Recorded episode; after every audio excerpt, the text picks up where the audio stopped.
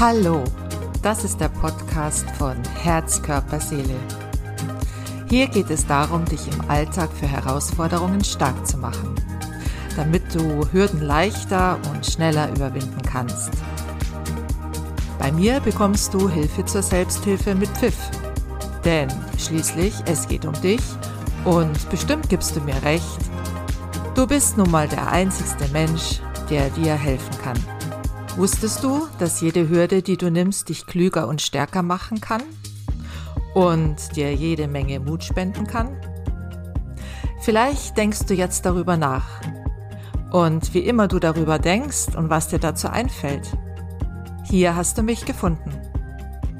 Mein Name ist Sabine Thalmeier und ich finde es stark, dass du hier bist.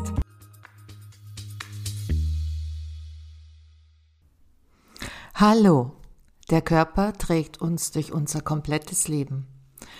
Damit wir möglichst unversehrt durchs Leben kommen, reguliert er Emotionen, speichert Verletzungen und auch Freude ab, Gott sei Dank. Wenn es uns gelingt, mehr mit dem Körper zu kommunizieren, können wir auch besser auf ihn eingehen. Erfahre heute, wie du an einem besseren Körpergefühl arbeitest und wie du die Zeichen des Körpers besser interpretieren kannst. Früher glaubte der Mensch, dass Geist und Körper voneinander getrennt sind. Man dachte, ähnlich wie bei einer Maschine, dass das Leben des Menschen endet, wenn der Körper ausgedient hat. 1890 machte Freud eine interessante Entdeckung. Es gibt nicht nur bewusstes, sondern auch unbewusstes Denken, Handeln und Fühlen. Zunächst wurde seine Theorie in Fachkreisen abgelehnt.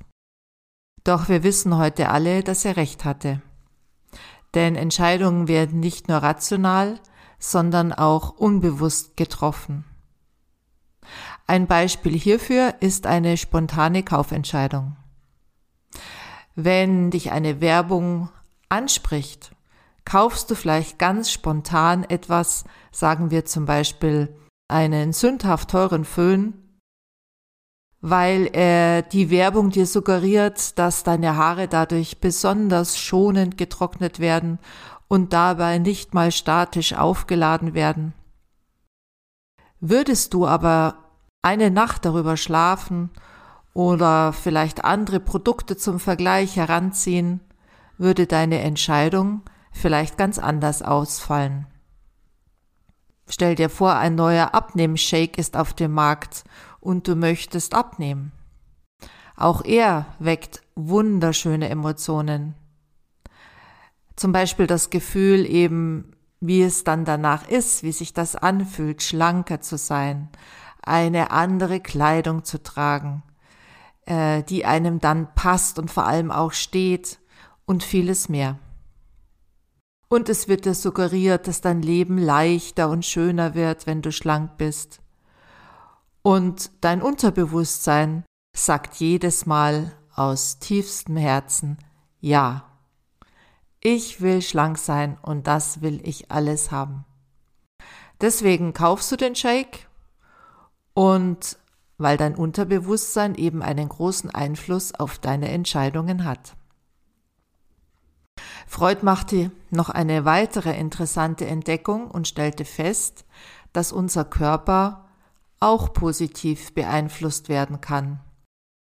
Nämlich dann, wenn der Mensch geheime Wünsche ausspricht. Eine Klientin mit starken Beinbeschwerden kam in seine Praxis. Sie erzählte, dass ihr Mann verstorben war. Und seitdem konnte sie nur noch ganz schlecht laufen. Nachdem sie in einer Hypnosesitzung einen geheimen Wunsch aussprach, ging es ihr aber augenblicklich körperlich besser. Das fand Freud sehr interessant. Es kam heraus, dass sie heimlich ihren Schwager begehrte, der seine Frau verloren hatte und sie sich jetzt wünschte, mit ihm zusammenzukommen. Doch sie schämte sich für diesen Gedanken und hatte deswegen diesen Wunsch tief in sich vergraben. Freud, der Begründer der Psychoanalyse, stellte fest, dass es für die Frau und im Grunde für alle Menschen gut ist, Geheimnisse auch mal auszusprechen. Er stellte nämlich fest, dass sich dies sehr schnell positiv auf den Körper auswirkte. Denn nachdem die Frau aus dem Beispiel ihren Wunsch ausgesprochen hatte, konnte sie sich ganz tief entspannen. Das Beinleiden, das sie seit dem Tod ihres Mannes hatte, besserte sich schlagartig und wurde von Tag zu Tag besser. Was bedeutet das nun, mit dem Körper zu kommunizieren oder mit dem Körper besser klarzukommen? Die meisten Krankheiten werden durch alte Verletzungen, Scham oder Leid aus der Kindheit ausgelöst. Natürlich gibt es auch Ausnahmen, wie zum Beispiel erblich bedingte Krankheiten. Die damit verbundenen Emotionen von damals werden im Körper abgespeichert und Gott sei Dank werden auch die positiven Erlebnisse wie Freude, Liebe und Erfüllung abgespeichert. Nachdem aber unser Körper die Aufgabe hat, unser Überleben zu sichern, merkt er sich scheinbar die negativen Erfahrungen wesentlich besser, da sie eine potenzielle Gefahr für ihn darstellen. Und darauf ist er nun mal programmiert. Das heißt, Reaktionen, die mit einer Gefahrensituation verbunden sind, werden im emotionalen Erfahrungsgedächtnis, in Fachkreisen spricht man vom limbischen System, gespeichert. Aber eben auch im Körper. Oder sagen wir zuerst im Körper. Denn wenn wir zum Beispiel zurückgehen zum Baby oder zum Kleinkind, also in das Kleinkindalter, und das Baby zum Beispiel spürt, dass Vater und Mutter oft nicht so friedlich miteinander umgehen und es laut wird oder diese, die Eltern streiten, dann kann das für das kleine Kind vom Körper als ganz bedrohlich wahrgenommen werden und es signalisiert unbewusst Gefahr für das Kind. Bewusst weiß das Baby gar nicht, warum der Körper so reagiert, auf diese angespannte Stimmung der Eltern. Aber es ist eben tief in unseren Zellen abgespeichert, dass der Körper dann so reagiert. Deshalb erhöht sich der Körpertonus des Kindes, es hält vielleicht den Atem an oder es atmet nur noch flach und schnell oder es spannt die Schultern an, die Muskeln, während die Eltern sich streiten. Denn es fühlt sich gerade aus irgendeinem Grund, nicht aus irgendeinem Grund, sondern aus diesem bestimmten Grund nicht wohl, aber wie gesagt unbewusst, weil dieses Gefühl eben dann der Körper erzeugt. Und eben auch, wenn es das Kind noch gar nicht verstehen kann, also kognitiv noch gar nicht so das Gehirn so ausgebildet ist, wird eben dieser emotionale Stress im Körper abgespeichert. Ich habe tatsächlich Klienten, die wissen einfach nicht, warum sie sich in manchen Situationen unwohl fühlen. Sie können das zwar beschreiben, aber sie wissen nicht, sie können sich keinen Reim darauf machen, woher das kommen könnte. Und aus ihren Erfahrungen können sie es nicht erklären. Meist liegt dann so ein Fall vor, dass eben der Klient zum Beispiel die Klientin vor dem vierten Lebensjahr dass da etwas passiert ist, ähm, was körperlich abgespeichert wurde. Ab fünf Jahren, wenn sich dann unser kognitives Gehirn weiterentwickelt hat, kommt es häufig zur Verdrängung oder Abspaltung. Das heißt, der sich immer wiederholende Streit der Eltern, um bei dem Beispiel zu bleiben, das Kind ist jetzt größer geworden, ist also über fünf Jahre, wird vom Gehirn zwar noch als Gefahr erkannt, also das Kind fühlt sich immer noch nicht wirklich wohl, flacht aber jedoch immer mehr ab und wird zum Alltag des Kindes. Es ist halt nun mal so in der Familie des Kindes. Und das Kind muss sich mit dieser Situation arrangieren. Doch jetzt setzt ein anderer Mechanismus ein, denn es kann dann zum Beispiel passieren, dass es eben zu Verhaltensauffälligkeiten kommt, dass ein Kind oder später dann der Erwachsene plötzlich nichts mehr fühlt in gewissen Situationen, ständig etwas vergisst oder zerstreut ist. Denn man muss wissen, nichts fühlen zu können ist ein Schutzmechanismus, wenn zu viele Sinneseindrücke auf einen einwirken. Nehmen wir mal an, äh, es hat jemand seine Freundin oder einen Freund durch einen Unfall verloren, dann ist die Person natürlich erstmal ganz schön, ich sag jetzt mal platt. In dieser Situation ist seelisches Überleben angesagt und es kann sein, dass so jemand zunächst einmal zwar körperlich, aber physisch nicht anwesend ist. Das heißt, du kannst es dir so vorstellen, als wäre im Kopf niemand zu Hause. Abspaltung passiert so, als ob man einen Teil von sich ausgelagert hat an einen anderen Ort. In der Fachsprache spricht man auch von Dissoziation. Vielleicht hast du das ja schon mal gehört. Doch nun wieder zurück zum Körper. Der Körper reagiert ganz individuell, zum Beispiel eben mit innerer Anspannung, einem Druckgefühl, mit Rückenschmerzen, Schultern oder Nacken, Kopfschmerzen.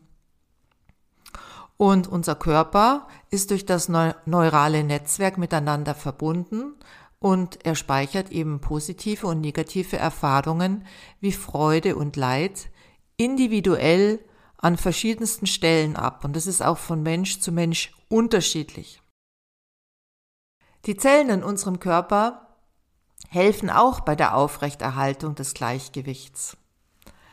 Jede Zelle erhält, enthält nämlich ganz kleine Kraftwerke.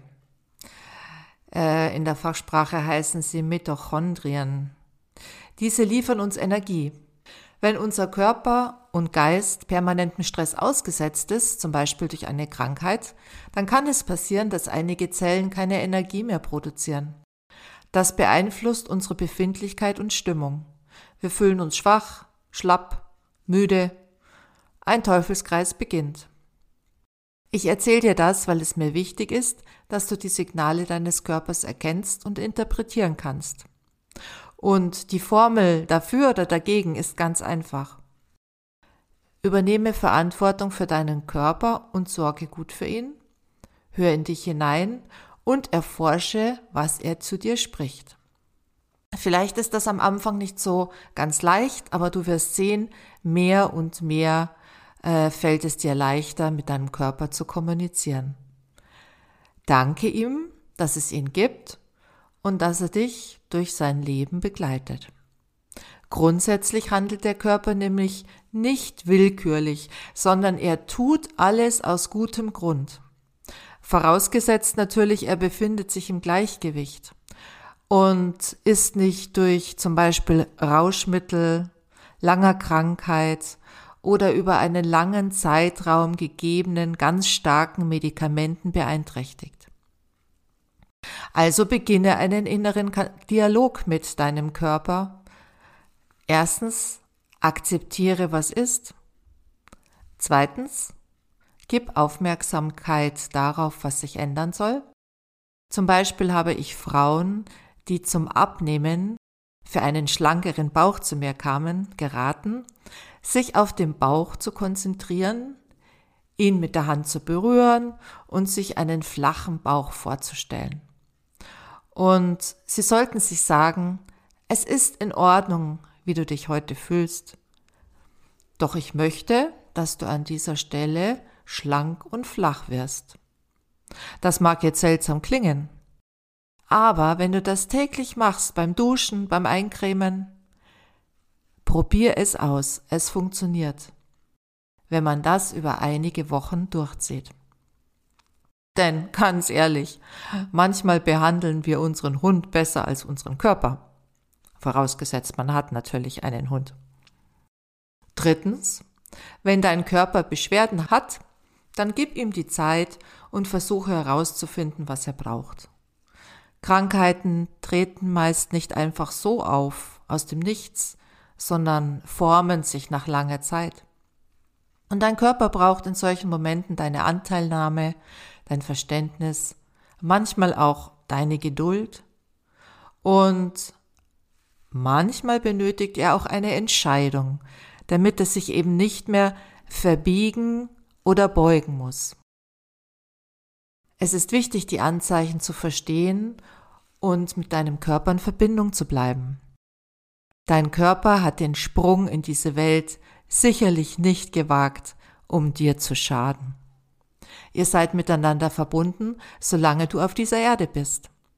So betrachte ihn als Weggefährten, höre ihm zu und wende dich nicht ab, nur weil er dich wegen einer Erkältung in deinem Tagesablauf unterbricht.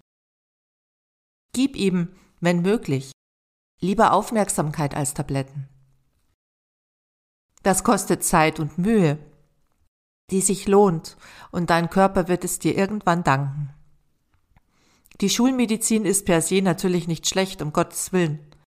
Aber, du wirst mir recht geben, sie hilft meistens erst dann, wenn du bereits krank bist oder wird erst dann eingenommen, wenn du bereits krank bist. Und ich frage dich, wäre es nicht schön, wenn es dir gelingt, dass du gar nicht erst groß krank wirst? Wie wäre es, wenn du die Signale deines Körpers besser wahrnimmst und danach handelst, um gut für dich zu sorgen? Um eben eine gute Gesundheit für dich zu bewahren. Fordere deinen Körper auf gesunde Art und Weise, denn dafür ist er gemacht. Bewege dich jeden Tag ausreichend und abwechslungsreich. Und du kannst ihn auch wirklich fordern, das ist total gut, nur halt nicht permanent überfordern.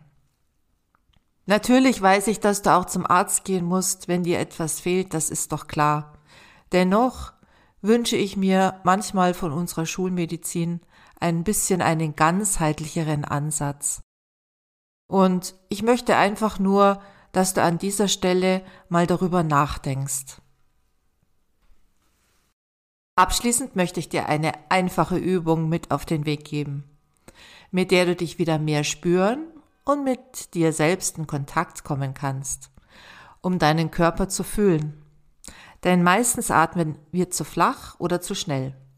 Und das kostet Lebensenergie, die du dir jetzt einfach zurückholen kannst.